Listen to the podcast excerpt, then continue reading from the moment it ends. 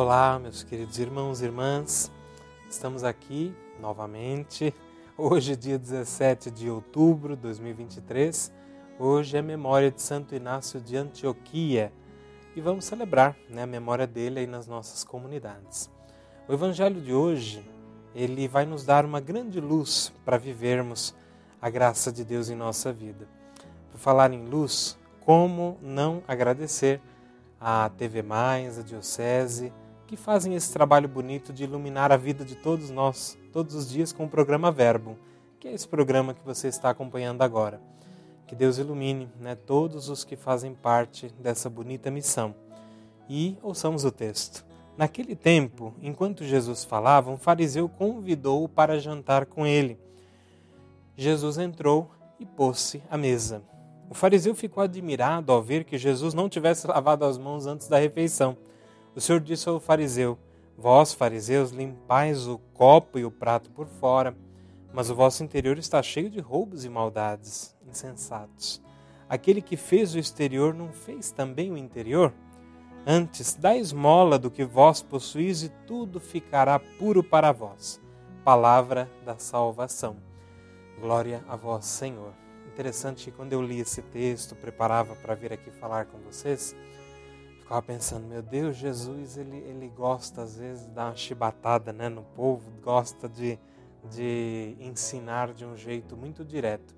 Jesus tem muitos jeitos, muitas maneiras nas quais ele se comporta no Evangelho. Tem dia que Jesus, ou melhor, há dias, né, para não, não ter problema com o português, Há dias em que Jesus está mansinho, está uma beleza, ensina com paciência. Há dias em que ele precisa usar um outro jeito de falar. Na nossa vida é meio igual. Há momentos em que a gente precisa falar com muita tranquilidade, há momentos em que a gente vai precisar falar com mais energia. E interessante, estou falando aqui de formas de falar, né? O que me lembra, inclusive, a preocupação do fariseu com a forma de se purificar, a forma de estar limpo, a forma de viver a sua pureza ritual. Os fariseus, eles queriam uma perfeição praticamente no sentido da pureza. Isso é bonito, né? É uma coisa interessantíssima, mas Jesus ele chama a atenção que infelizmente quase o total esforço de vida de fé do fariseu, dos fariseus, daqueles que eram condutores do povo, de muitos, não todos, mas de muitos, era um jeito que se baseava estritamente nisso. Então, mais do que ter um coração bom, ter uma vida orientada para Deus, era aquela questão de cuidar, né? Cuidar do como se fazia, como não fazia, julgar e acusar. Então, esse é um processo que é muito difícil. Nesse sentido, eu até faço um comentário, né, diante das nossas comunidades, Muita gente que acompanha o Verbo é gente de igreja, graças a Deus, e que aumente e melhore cada vez mais. As nossas comunidades, muitas vezes, aqui eu, eu, eu ponho o evangelho de testemunha, não sou nem eu. Muitas vezes, as nossas comunidades, elas são quase mais farisaicas do que cristãs, né? Porque a gente não se contenta em, em assim, parecer que tem uma vida santa mas a gente fica muito mais julgando os outros sobre o que eles fazem, o que deixou de fazer, do que nos preocuparmos conosco mesmos. Interessante.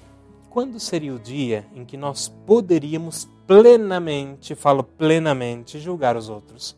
Quando nós fôssemos perfeitos. Mas eu, eu, eu vou dizer um, um outro problema. Quando nós chegarmos a esse dia, nós não conseguiremos fazer esse tipo de condenação nós deixaremos que a verdade por si só se imponha, né? E isso é muito diferente. Então, recapitulando, diante do que Jesus fez, diante do evangelho falado, nós precisamos nos preocupar com o que nós estamos fazendo. Precisamos, é uma coisa necessária. Mas é, não queiramos ser fiscais do outro. Isso não, não, não vai render frutos. Queremos ser inspiração para o outro. E para inspirar, minha vida tem que ser uma vida exemplar. Pergunto a você nesse dia: o que é que você precisa corrigir para que a sua vida seja um exemplo vivo, um livro aberto em que exale né, o odor de Cristo? O que você precisa fazer? Por favor, faça. e depois a gente volta para mostrar para o mundo como é bonito viver a vida em Deus. Isso os fariseus não fizeram. E Jesus orienta eles a fazer. Limpemos o copo e o prato por dentro. Não nos ocupemos, nem nos é, percamos o fio da meada em parecer santos, em parecer perfeitos. Sejamos santos, nos inspiremos no Santo dos Santos, no que é perfeito acima de todas as coisas. Que Deus abençoe você, sua comunidade, seus projetos, sua conversão. Em nome do Pai, do Filho e do Espírito Santo. Amém.